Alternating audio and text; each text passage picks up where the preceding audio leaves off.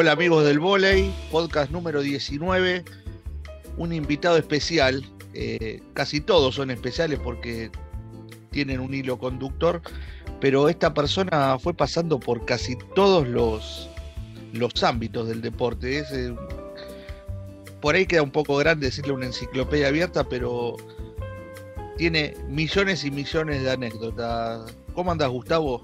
¿Cómo va, Diego? Un multitarget, ¿no? Un multitarget estuvo en casi todos los costados de la cancha, adentro, afuera, por el entorno, por el círculo. ¿Tenemos definición de nuestro amigo enólogo para Sí, al invitado le contamos que tenemos un enólogo, no es un programa improvisado, que nos define quién va, cómo va, qué varietal es el invitado. Y me dijo hoy que eh, vos eras un tempranito, porque es eh, agradable al gusto, eh, ameno, que va con todas las charlas y que sirve para una buena reunión de amigos. ¿Cómo andás, Lolo Veracio? ¿Cómo estás, Diego? Querido, tanto tiempo, Gustavo, gusto. Gracias por este convite, la verdad que fue una, muy linda sorpresa y, aparte algo este, fuera, fuera de lo usual, fuera de lo común. Así que el agradecido soy yo, realmente. Si alguien te dice Claudio, ¿te das vuelta o, o no? Cuando yo voy por la calle y alguien me dice Claudio, automáticamente sé que es un compañero mío de la primaria.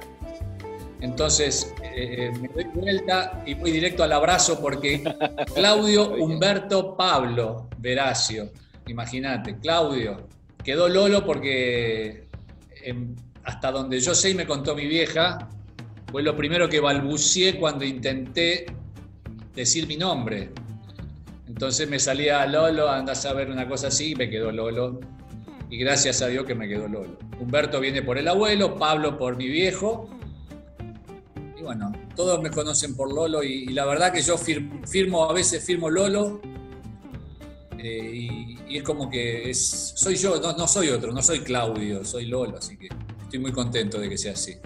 Entonces la pregunta que venía a continuación era que un poco contarte que la idea de este podcast surgió porque nosotros creemos que en el volei lo mejor que tenemos es esa charla post partido, la charla post entrenamiento, es decir, el, trasvasamiento de conocimiento a través de la, del, oral y que por un lado en los últimos tiempos no lo veíamos, no lo teníamos, y que este tiempo de parar y pensar nos permitía eso. Entonces lo primero que te pregunto es cómo la estás llevando eh, y, qué estás haciendo en este tiempo de, pandemia donde todo parece estar dado. Bueno, la verdad que eh, linda pregunta. a nosotros el anuncio de cuarentena nos encontró en, medio de una enorme ebullición, porque al tener acá en Rosario la Asociación Rosarina, el proyecto, ya no es un proyecto, es una realidad, el Club Rosario, cuando normalmente en otras latitudes del país las competencias eh, terminan con el cierre de acto de un fin de año, una entrega de premios,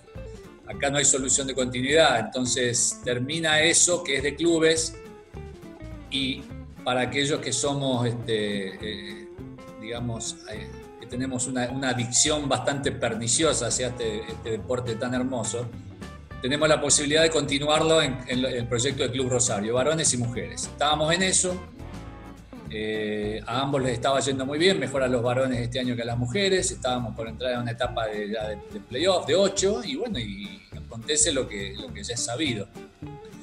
Este, así que eso por un lado. Por otro lado, nos miramos con mi esposa, con Silvana. Eh, la pandemia, la, reclusión obligatoria fue decretada un viernes, para un viernes 20 de marzo. Entonces, el miércoles a la noche, cuando esto ya se estaba cocinando, nos sentamos los dos solos acá, como hacemos siempre, con una, con una copa de vino, porque el vino está muy ligado a, a, nuestra historia, a nuestra historia como, como pareja, como dupla, eh, la mayoría de las cosas que terminamos pergeñando siempre entre Silvana y yo se hacen mirándonos a través del, vidrio de una, de, una, copa, una copa ancha de vino. Y dijimos que no nos íbamos a, a rellenar por todo lo que venía y así como este club nuestro fue fundado, en, fue ideado y pensado en el peor momento del país hasta hoy, que fue diciembre del 2001, no podíamos quedarnos al margen de esta historia y tratar de alumbrar, este, alumbrar una salida positiva a esto, así que inmediatamente surgió la idea de poner nuestra empresa al servicio de la salud pública de la ciudad. Así que así fue como básicamente nos pusimos, nos motorizamos y bueno, conseguimos, eh, obtuvimos el visto bueno de la municipalidad. Obviamente ellos se, sintieron muy reconfortados por nuestro apoyo y así fue como empezamos a transcurrir la pandemia. Yo personalmente me, autoexilié en mi casa y, logré conectarme con cosas que en el tráfago de la diaria por ahí uno, uno va perdiendo de, de, vista, cosas que le son muy queridas. Eh, yo soy muy maniático del orden, de la limpieza, de la prolijidad.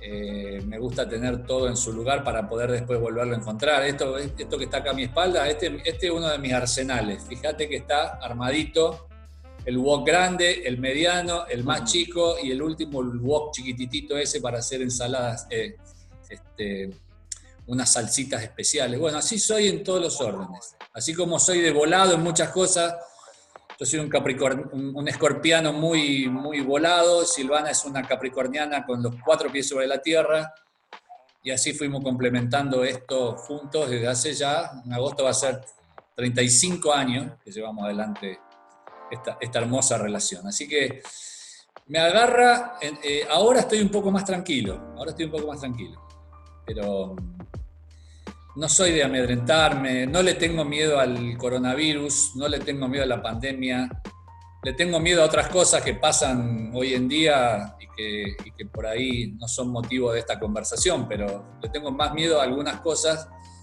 que a lo que un virus me pueda...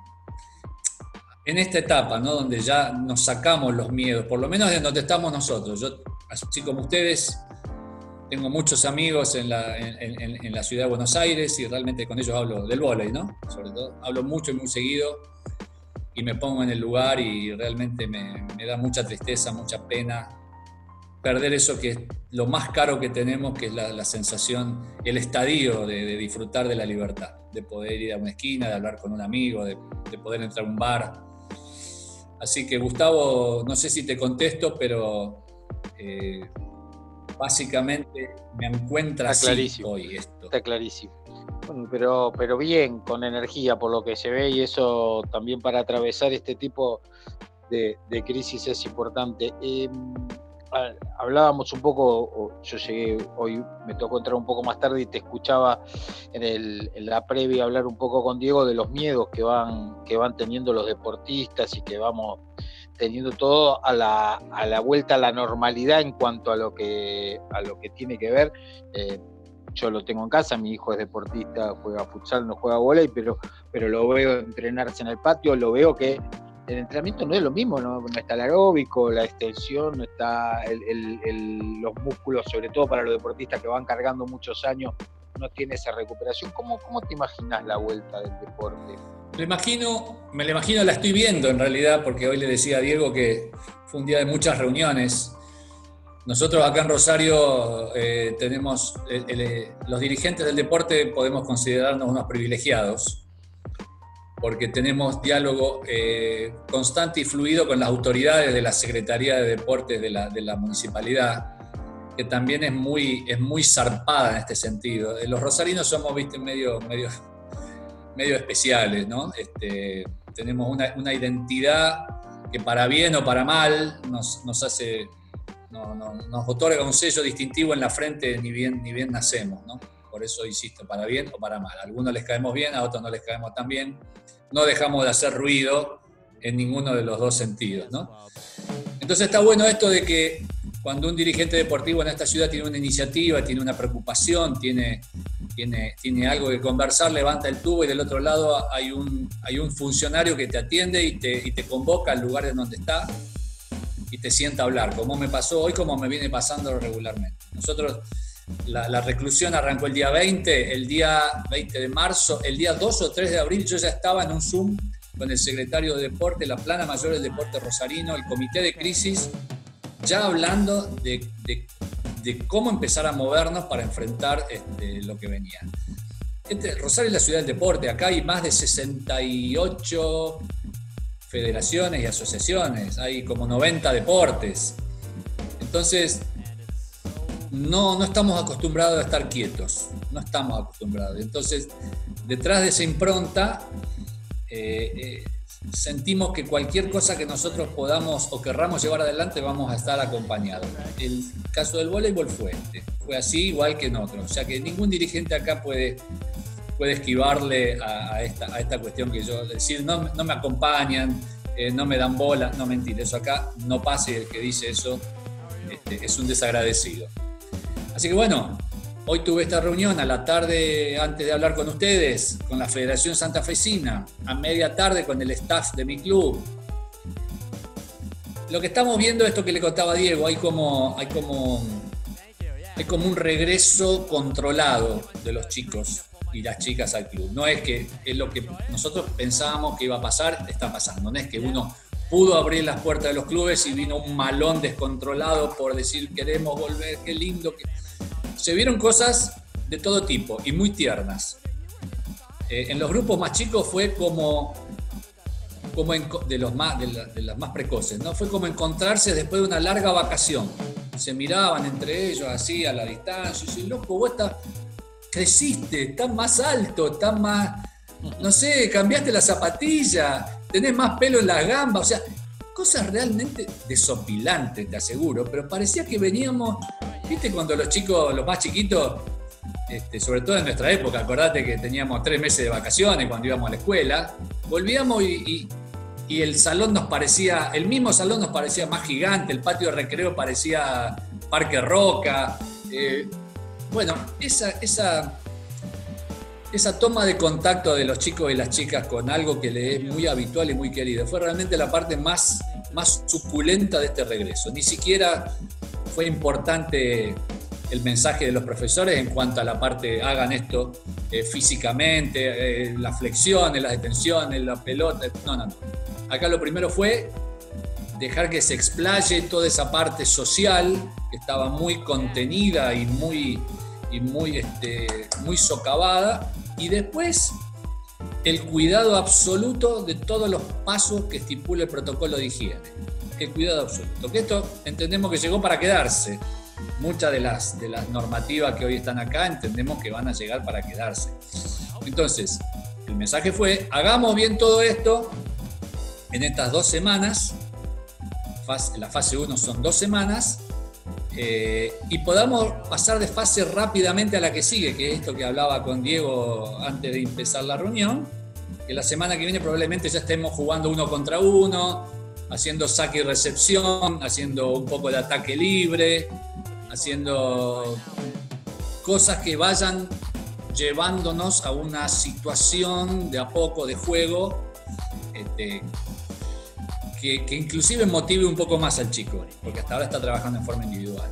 Así que bueno, así lo vamos viendo, así lo vamos, vamos midiendo esa temperatura todos los días.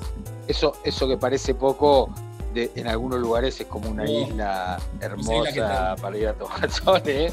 Digo, a veces, digo, porque por ahí para alguien puede ser poco, pero pensar en un uno contra uno, en manejar una pelota contra la pared un rato, es, es, un oasis. claramente es así. Claramente es así. Por eso, comparado con otras situaciones, con otros lugares, con otras latitudes, el mensaje también es ese. Demos, démosle valor a todo esto que pudimos conseguir gracias a un enorme esfuerzo que se está haciendo en otros lados, pero en todos lados entendemos que se está haciendo esto. Nosotros acá tuvimos la, particularidad de que, bueno, acá en Rosario esto salió como salió. Después fíjate que a lo mejor a 200 kilómetros de acá, a lo mejor viene un caso y ese caso en ese pueblito dispara 20, 30, ese pueblo tuvo que volver para atrás, como el caso de Carreras. Y hoy el caso el, pueblo está cercado, o sea, llegan los proveedores a la entrada del pueblo, dejan las cosas en la ahí en la entrada del pueblo, vienen otros a buscarlo, la meten adentro. Estamos viendo unas cosas, unas situaciones, Gustavo, Diego, que realmente van a. Chao, Miquel. Van a marcar este, van a marcar este año 2020, va a ser realmente un año para recordar. Yo lo, defino de esa manera, va a ser un año para recordar, para, para cuando uno sea grande, habla con los nietos, para el fogón, para, para realmente este, tacharlo en el calendario como algo muy significativo. y que, que nos sirva para reflexionar, básicamente, para, para, para, ver lo frágiles que somos. Somos personas muy frágiles, muy, muy débiles, muy significantes, que tenemos un tránsito muy perentorio en esta vida y cómo algo nos puede, nos puede complicar ese, ese, discurrir por la vida. Eh, así que tenemos que ser muy agradecidos si salimos de esto indemnes, pero no tenemos que perder la, la claridad, no podemos volver a, a cometer determinados errores. Esas son un poco las conclusiones que, vamos sacando.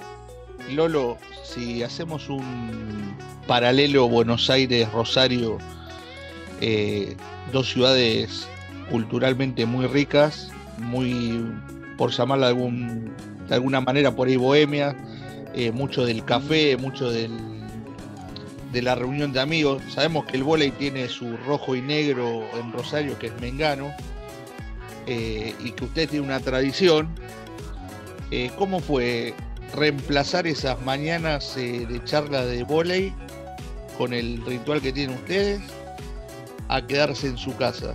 Bueno, fue muy difícil en un momento porque nosotros tenemos, el grupo nuestro se llama la Mesa 5 en La Mesa 5 es la mejor mesa del bar y es la que da bien a la calle, lo cual nos permite, mientras hablamos de las de las cosas que normalmente hablamos los rosarinos, que no son más allá de tres o cuatro temas muy recurrentes, que son Central News, la política las mujeres rosarinas. Nos sacás de ahí, somos unos absolutos inútiles. Por ahí en cuando viene algún iluminado y trae alguna otra cosa para hablar, pero rápidamente lo corremos de eso y volvemos a lo que nos ocupa prácticamente todo el tiempo un toque de Fontana Rosa claro, el negro, el negro para nos está omnipresente acá. Este, y cada uno casi que cada uno del grupo es casi un personaje del negro. Incluso algunos hasta se parece. Hay uno que tiene la oreja así, parece, parece Mendieta. Bueno, es cualquiera, ¿eh? un relaje. Bueno, a la, a la mañana está el turno de la mañana, el desayuno, los que pueden ir, compartimos un desayuno los que podemos. Y a la tarde está el vermú tarde, desde las 5 y media, 6, la segunda vuelta. Así que fue bastante complejo, nos aislamos mucho todos, no solo me pasó a mí, nos acostumbramos a estar en casa, nos acostumbramos. A mí hoy todavía que empecé a salir, hasta no hace mucho lo confieso, o sea, la parte de la parte dura del laburo en la empresa eh, la llevó Silvana, que es una topadora, es una, es una, es una, es una mujer excepcional. Este, y a mí me tocó probablemente la, la, que más me gusta y la más fácil, hacerme cargo de la casa y establecer el protocolo de la casa yo acá el primer día de la pandemia. ¿Eh? eh vos lavás, vos haces esto, establezcan turnos, las camas, las limpiezas. Y yo me dediqué a lo que más, una de las dos o tres cosas que más me gustan cuando estoy en casa, que es cocinar. Yo hace cuatro meses que mediodía y noche cocino. Y bueno, Así fue, y bueno, hace poco los bares se abrieron, hace 15 días. El, primer día que se abrió el bar puso una mesa afuera. Entonces podíamos estar en la esquina del bar y nos llevaban los cafés, hay una mesita ahí afuera, parecíamos cinco pelotudos con barbijo, levantando el barbijo así, tomando, tomando el café, hablando a, a dos metros y medio cada uno de nosotros, pero nos volvimos a ver fue un momento de mucho, de mucho regocijo realmente. Bueno, y ahora estamos adentro, ¿no? Con mucho protocolo, este, entrando, pasas por un arco sanitizante que te baña, te, baña completo, ya nos vamos con una toalla, algunos nos ponemos la toalla para que no nos moje, dejamos nombre y apellido en la entrada, eh, DNI, teléfono. Un momento de, Gustavo, de mucha, de mucha alegría, realmente, mucha alegría. Y bueno, vamos a, ya que te gustó tanto estar en casa, vamos a tener que meternos en uno de los temas que también nos trajo hasta acá, que es cómo te llevas con la cocina, si te reencontraste, si siempre la tuviste entre tu entre tus quehaceres y, y cuál es el, el caballito de batalla de Lolo ahí en la cocina. Nosotros vimos, pará, si ya se dio, ahora te dejo, porque nos, nos hablaba cuando empezó la charla esta, nos decía, nosotros esto es una charla que está grabada, nosotros la hacemos por Zoom con imagen, la verdad que es una belleza todo ese equipamiento que tiene atrás. Pero sí, decime, Diego. No, complementar, complementar a lo que estás diciendo vos. Eh, Lolo, lo que necesitamos es que nos des un pantallazo cómo te llevas con la cocina y trazando el, el paralelo con el volei si sos más de la estadística o de huevo, garra y corazón. Mira, yo soy un yo soy un, a ver, ¿cómo te diría? Soy un polifuncional, soy un ocho de los viejos, eso que, que podían defender como tigre y pasar al ataque ahí con, con gambeta y llegar al gol inclusive. Yo soy, toco, la cocina mía, ustedes no la ven acá, pero tengo una cocina muy grande, esta es una parte del equipamiento. Después atrás mío allá, atrás de esta pared, viene, eh, viene un quincho, Diego ha estado acá muchas veces en casa, y en una habitación armé una cava hermosa, que es la otra, el otro lugar, porque es, cava y música. Ahí adentro tenemos, este, como nos gusta mucho la música a todos, con mis hijos zapamos. Hay guitarra, bajo, batería, y hay vino y música ahí adentro. Me llevo muy bien con la, con la cocina, la llevo, la llevo en el alma, en el corazón. Me encanta cocinar porque me encanta ver contenta a mi, a mi gente, a mi gente la más cercana, que es mi familia, y a mis amigos, este, comer con gusto, disfrutar de una comida y de un buen vaso de vino. Me gusta mucho. Acá, eh, a ver, yo fundé este club con 12 mujeres. Las 12 mujeres, 12 mujeres, 13 maravillosas, siguen estando alrededor mío, me quieren, me miman, me cuidan, me adoran. Entrenan los viernes, yo las muchas veces, ahora, ahora se cortó, pero las espero acá con la comida tengo varios baños acá, vienen, se duchan, me revuelven la vida, pero me alegran la vida, las necesito. Y me encanta que, me abracen y me den besos y me digan que, la, qué rico salió lo que yo hice. Entonces, trato de que la cocina esté lo más surtida posible de todos los elementos, que, sea muy raro que tenga que salir corriendo a buscar algo, acá tengo de todo. Y, y creo que si vos me das un wok como los que tengo acá y alguna verdura, puedo hacer maravillas. Creo que, no, quiero agrandarme, pero me das un diente de ajo, cebolla, puedo pelar cebolla, 200 cebollas, no se me cae una lágrima, tengo una hermosa relación con las cebollas. Eh, de hecho, voy y pelo cebollas ajenas para que, el otro no me ofrezco como, como pelador de cebollas. Bueno, a ver, entonces, en el, en el Tour 2021, porque con Diego eh, digamos, también arrancamos con esto y, ya nos gustó tanto esta cosa de la receta que armamos un tour 2021 y te vamos a pasar por, por eh, la casa del mago William en Brasil, después nos vamos a España a comer almeja y después volvemos por, por San Juan, donde Diego tiene ahí hay gente cocinando punta de espalda, así que cuando lleguemos a Rosario, ¿con qué nos van a recibir? A ver. Bueno, yo te voy a recibir Acá todo empieza, cuando yo me pongo a cocinar, ahora va a ser alrededor de las 8, yo empiezo, primero tengo que tener el vino servido. El vino bien frío acá en esta casa se toma básicamente, tuviste cerca, ¿eh? se toma un Sauvignon Blanc. Bien. ¿Por qué? Porque cuando empezamos a salir con Silvana, hace mucho tiempo atrás, yo tomaba Cabernet Sauvignon. Entonces la quería, no le, no le entraba mucho el tintito ahí, entonces, como no le gustaba la cerveza, digo, vamos a probar con este blanco. Entonces le probamos con el blanco. Bueno, no la paré más. No la pude parar más. O sea, vamos a un lugar a tomar y la proporción es 70-30 eh, con suerte, 70 ella y 30 yo, así. Muy bien. Listo. Estamos en la Una gran compañera. Ah, gran compañera. Me encanta, me encanta mirarla a través de una copa de vino porque ella realmente lo, lo disfruta mucho y estamos en un promedio de una botella diaria. Sí, eso Así. fue tremendo la cuarentena en ese aspecto. Una botellita diaria se disfruta. Bueno, entonces empieza con la, con la copa de vino, después la música, que es mi otra pasión. Yo vengo también de una familia de músicos, entre otras tantas cosas. Entonces, estando eso, cuando vos entres yo te voy a recibir con una, a ver qué, unos solomillos en reducción de Malbec, si te gusta encanta el cerdo, así que vamos para adelante. Con eso te voy a recibir. Me salen muy bien. Afiné la receta en esta pandemia y la verdad que la gente acá se chupa los dedos. Tirame dos o tres tips, a ver. Bueno. Los, los, eh, los sellás, ¿cómo es? Sí, acá, acá tenemos, tenemos dos corrientes entre mis amigos. Algunas cosas se sellan, otras no. Ah. Eh, por ahí dejamos con algunas, algunas carnes, nos gusta cuando nos reunimos hacerlas, hacerlas a, fuego lento, a horno lento, si va al horno.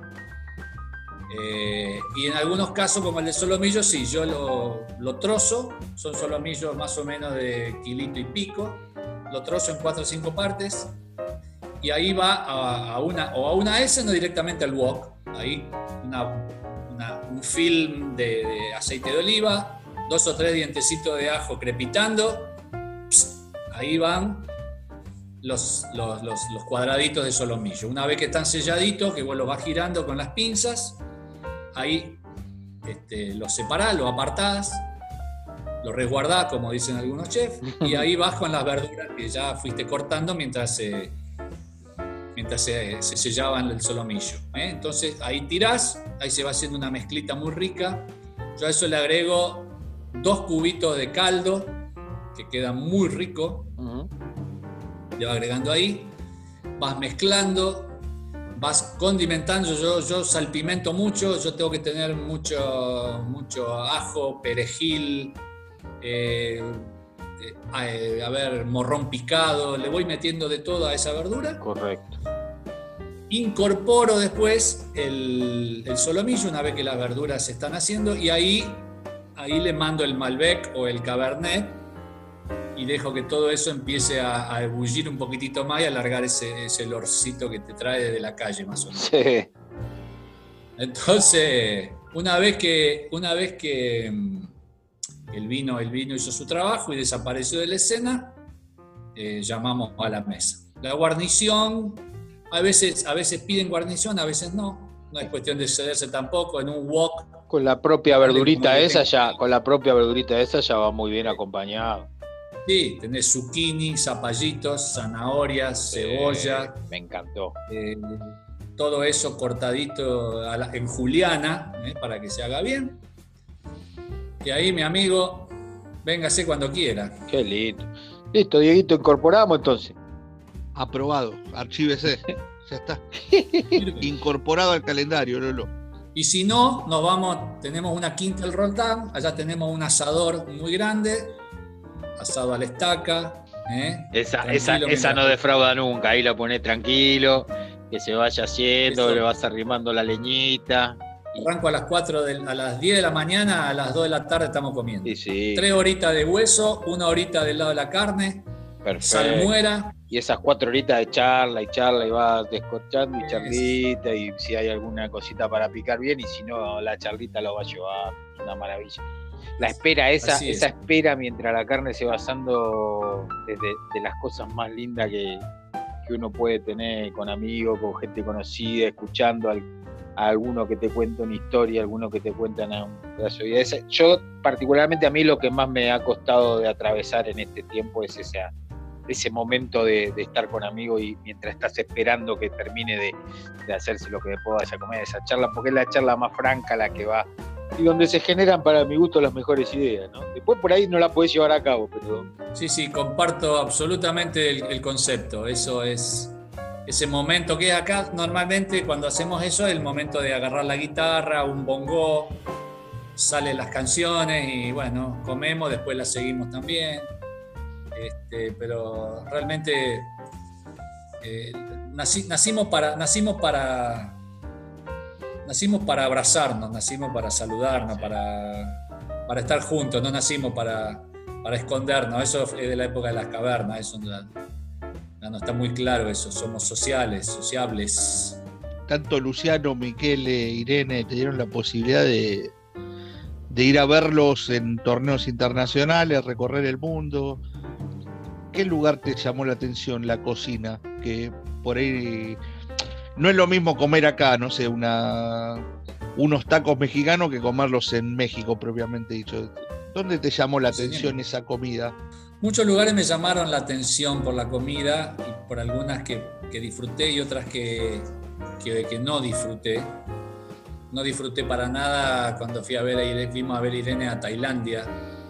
De hecho la pasamos, lo pasamos bastante mal con el tema de la comida, no, no, es como que somos, somos básicamente mediterráneos, entonces toda esa, toda esa comida tan, tan enfocada en, el aceite, en, la, en, el, en, el, chancho, ¿viste? Fue, muy, fue muy feo. Y no, y no, y no encontrábamos lugar donde poder. Recién ahí cuando terminó el torneo y nos pudimos tomar unos días en Bangkok, bueno, ahí algún lugar de cocina internacional encontramos.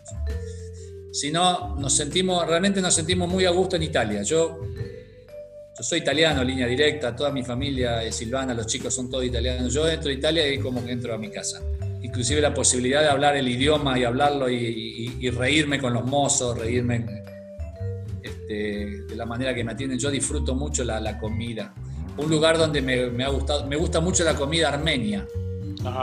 Cuando vamos a Buenos Aires vamos a un lugar conocido que ustedes este, lo tienen ahí. Eh, se llama Sarkis. Sí. Realmente vamos y, y disfrutamos. La próxima vez, la próxima vez que venga, venite un viernes, avisa con tiempo y vamos a reservar en el club armenio. Ah, bueno. se come comida armenia hecha por las abuelas armenias. Ah, Aquí se come muy bien, ¿eh? no, no lo estoy.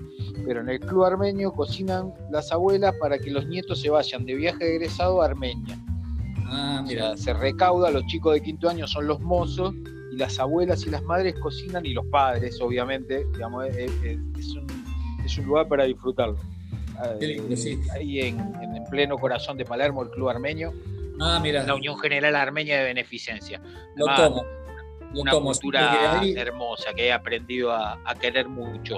Sí, es muy, es muy, es muy, es muy este, novedosa la cocina, la cocina armenia. Es, tal vez no sea tan conocida. Realmente por el volei que hemos ido a ver a los chicos allá a Buenos Aires, descubrimos y no pasa oportunidad que podemos, vamos a comer comida armenia. O sea, comida armenia, italiana, algunas cosas que nos han servido. Eh, y cuando fuimos a ver a Irene también, a donde fuimos a Eslovenia, tenían una comida riquísima. ¿Te sorprendió? Mucho, nos llevó, nos llevó, vos lo debes conocer a Milan Magister. Sí. Bueno, allá nuestro anfitrión fue el hermano de Milan Magister, un loco divino que aparte es cantante de ópera, fíjate vos. Entonces en un momento se puso a cantar el himno argentino ahí con, una emoción tremenda y nos llevaba, nos llevó de ronda por todos lados y en un lugar comíamos más rico que en otro. O sea que realmente muy, muy sorprendente también la comida, la comida eslovena y muy agradable la gente también, ¿eh? muy agradable. Caímos justo justo en el Mundial de las Chicas fue cuando se estaba jugando la final de la Eurocopa de básquet. Y por primera vez en la historia, Eslovenia la gana, Eslovenia la gana. Armaron una pantalla gigante en la plaza central de Ljubljana, la capital, y él justo coincidimos ahí. O sea, nos mezclamos en el medio de la gente. La locura que tenían esos tipos no les puedo contar. Y de ahí nos llevaron. Nos llevaron de Ron, claro, imagínate, jugaba este chico. Esos pueblos cuando festejan eh, no tienen eh, tanto para festejar, cuando festejan es muy lindo poder compartirlo. Eh. Así fue. Sí, sí, así fue. fue. Fue hermoso. Nos llevaron de ronda. Nosotros de ahí no teníamos que ir a Praga, porque había terminado el mundial. Teníamos un vuelo a las, a las 7 de la mañana, a las 5 volvimos al hotel. O sea, llegamos para cachar los bártulos y salir porque entrábamos a este boliche, íbamos al otro, íbamos al otro, y cerveza, y kebab, chic. y, y toda esa locura que vivían la compartimos con ellos, fue un momento muy bonito, realmente. Fue muy lindo. No, no te quiero sacar demasiado tiempo, pero aprovechando tu, tu mirada. Tengo todo el tiempo del mundo. Genial, entonces. Aprovechando tu mirada eh, como padre de deportista, como dirigente, como empresario eh, del, del, del vóley, básicamente. y ¿Cómo ves eh, esta etapa? Digamos, venimos analizando, venimos de, hablar con el Cadezón Méndez que dice que hay que volver un poco para atrás a, refundar la historia de promover jugadores. de Fabián Armoa tiene otra mirada, dice que él no va a formar jugadores porque a él el dirigente que le pone la plata para armar el equipo le pide ganar. Eh, digamos, hay como una rediscusión del mundo del voleibol argentino hacia dónde hay que enfocar eh, lo que viene en el deporte. Eh, ¿Cuál es tu mirada?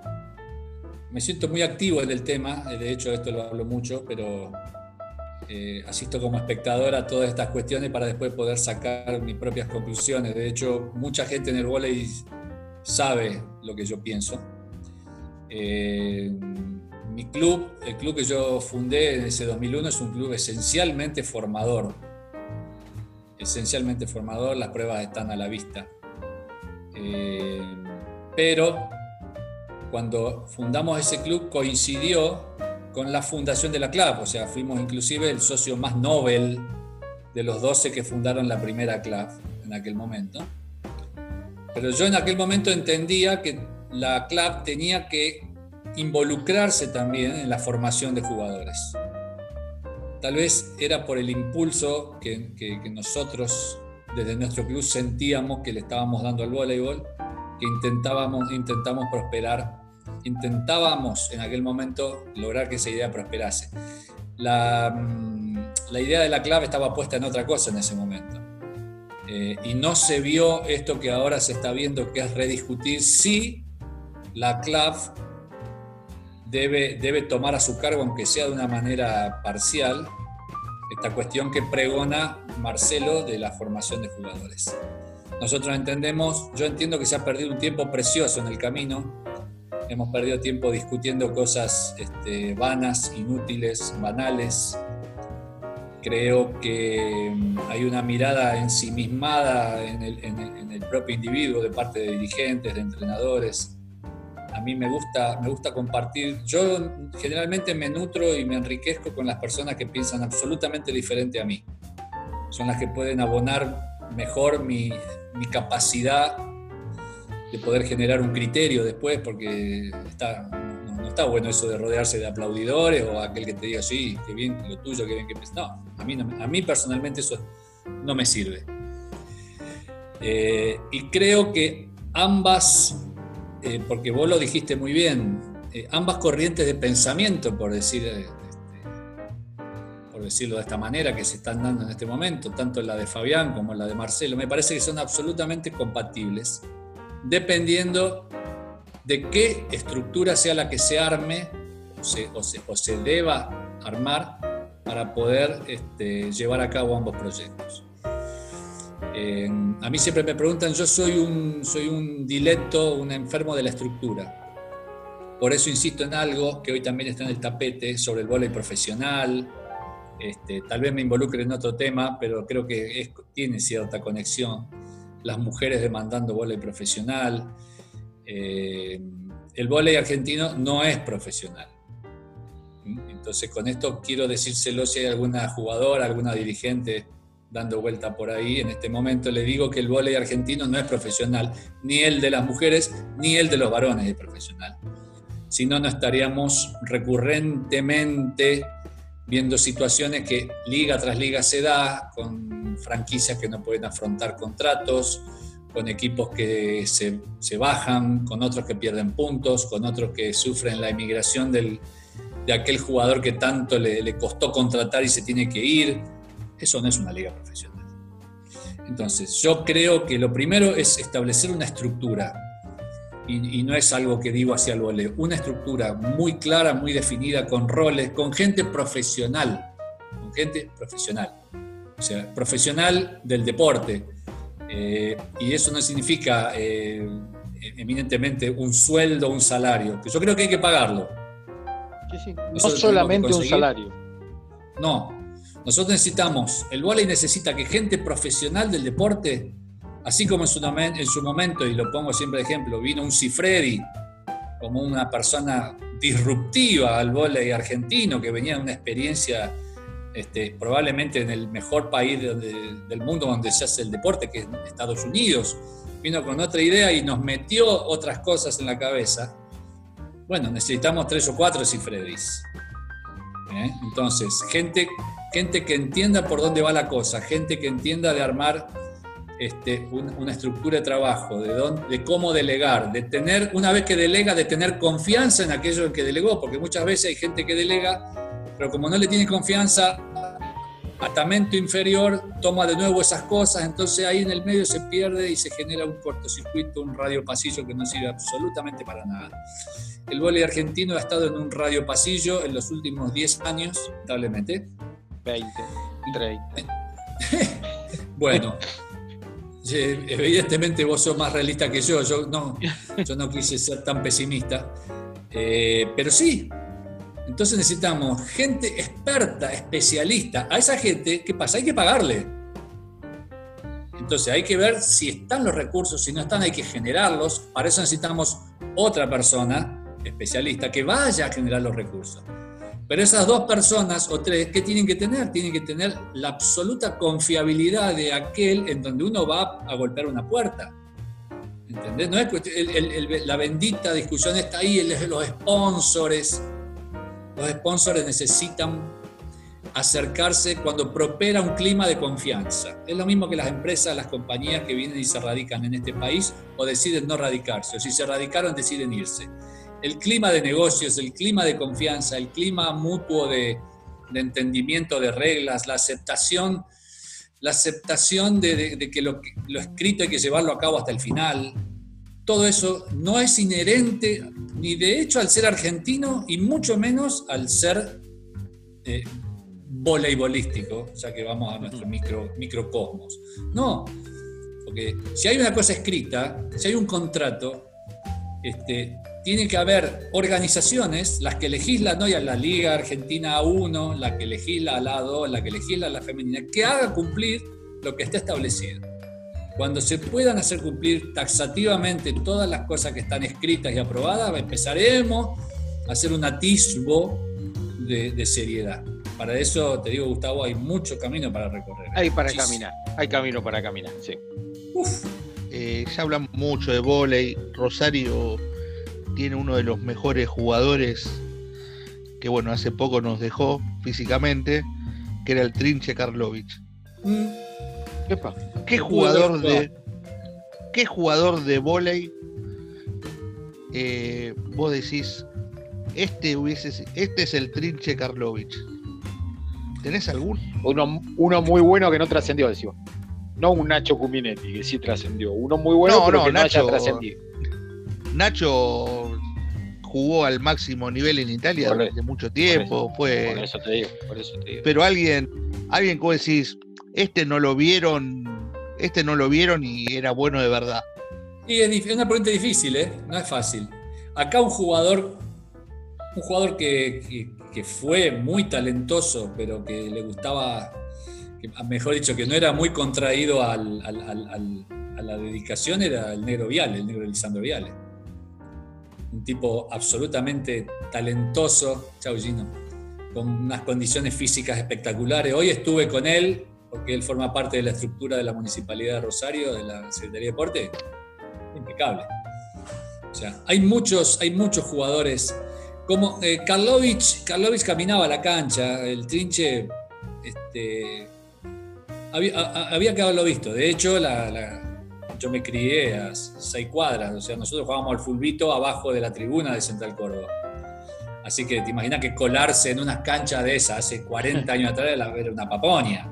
Este, te pasaba por abajo de los tablones que todavía están y ahí veía el trinche, veía todo pero es difícil. Hay mucho, hay mucho jugador que temperamentalmente tiene esa cosa del trinche y eh, Seba Solé. Seba Solé es un asesino serial. Vos lo ves eh, que, está como en la cancha, este, como mirando, esto, que lo otro, después va al bloqueo, te mata. Y porque a Seba, viste que le gusta mucho más bloquear que atacar. Entonces son esos jugadores, a Seba Solé, me lo acuerdo y hago la, correlación. ¿Por qué? Porque a Seba lo teníamos que ir a buscar para entrenar. Había que ir a buscarlo, los amigos lo tenían que ir a buscar, el entrenador tenía que llamar, había que hablar con Osvaldo, había que hablar con Alicia, que venga, pero qué pucha, qué condiciones. Y ahí caía el flaco, qué sé yo, todo desgarbado, cero gana. Después, una, una vez que entendió, porque el jugador tiene que entender cuando le, hacen, le hacemos entender al jugador lo que es, lo que puede ser y para lo que está, el que es inteligente lo toma y bueno, este, una carrera rampante como la de Sebastián. Otro caso distinto, totalmente inverso, es el de Pablito Creer. Viste que ellos dos son mellizos de edad, de, de, todo. Bueno, él es fruto absoluto de un trabajo y una dedicación absolutamente profesional. Lolo, eh, yo primero te quiero agradecer este buen rato, los conceptos, eh, seguramente estaremos hablando de volei y de cocina en, algún otro momento, eh, cuando mm. andemos cruzando algún estadio o algún post partido. Eh, le voy a robar una a Diego porque me interesa mucho esta, a ver tu visión con esto. Armás una mesa para tres personas que no tengan que ver con el volei, que no tengan que ver con tu familia, personas con las que te guste a poder cruzarte y como vos decís, aprender. ¿A quién invitas? Para cenar hoy. Y bueno, para cenar hoy yo invitaría a Robert Downey, porque me parece una persona de esas con la que me podría divertir como loco. A, Paul McCartney, porque es, yo, soy un, yo soy un Beatle, soy de esa generación. Este, y el último lugar, el último lugar, ¿con quién estaría en el último lugar? No sé. El último lugar me, me resulta complejo quisiera que fuera un, un, cumpa mío de acá de Rosario, este, un amigo de acá, pero. o alguien del volei. Ah, me gustaría seguir hablando con, Julio Sorrequieta, eh, una de las leyendas del volei argentino, probablemente para muchos el, el mejor jugador de la historia del volei argentino. Yo tuve la suerte de verlo jugar. Y tiene tantas cosas para contar, les juro que es para quedarse alrededor de un fogoncito como los viejos de antes, que te cuenten y que tú... Otra persona con la que me gustaría cenar es Juan Carlos Enseñat, me llevo muy bien con Juan Carlos, una persona deliciosa, un maestro, un gurú para nosotros. Es, tenemos el grupo de viejos jugadores, nos juntamos, la última vez fue acá en Rosario, en mi casa, y realmente son esas personas que, que da, gusto escucharlos, da gusto escucharlos y compartir lo escuchaba muy atento y no podía creer que no lo haya incluido al matador. Eh, pero bueno. Mario Alberto. Sí, bueno, pues me lo traes a la mente vos, ¿cómo no le voy a poner una mesa? Y seguramente si me traes tres, cuatro nombres más que se me van, los traería a la mesa. La mesa de mi casa es muy grande. Acá, Diego, en momentos normales nunca somos menos de 10, 12, 3, 4 veces por, 3, eh, 4 días por semana. Acá hay mucho bullicio. Acá en la etapa de formativas de mis tres hijos, tengo cuatro, bueno, Gino también, pero él, se, abocó a otro proyecto, el más chico. Difícilmente algún jugador de la selección nacional no haya pasado por esta casa. Fue lo más hermoso que me posibilitaron mis hijos, poder, poder recibir a otros. Viste, acá el negro tiene una frase que a mí me gusta mucho. Cuando me preguntan qué querés para tus hijos, el negro tiene una frase de cabecera para nosotros los rosarinos. Él dice, yo para mi hijo quiero que, que los amigos se vean estén contentos cuando los vean llegar. una gran frase. Hermosa frase. A mí me encanta que, que, a mis hijos lo quieran, que los valoren, que los aprecien. ¿Cómo no voy a abrir la puerta al que quiera estar acá? ¿Cómo no? ¿Cómo no lo voy a recibir? Pero sí, hay mucha gente que me gustaría compartir la mesa. Mucha. Me gustaría tener una charla de nuevo con mi papá, aunque no esté él me enseñó el volei lo trajo él. El volei lo descubrió, esa es otra historia, esa se le voy a contar cuando comamos. El volei lo descubrió él en la guerra, cuando él era aviador italiano, lo descubrió en la guerra viendo jugar a los norteamericanos en, un campamento.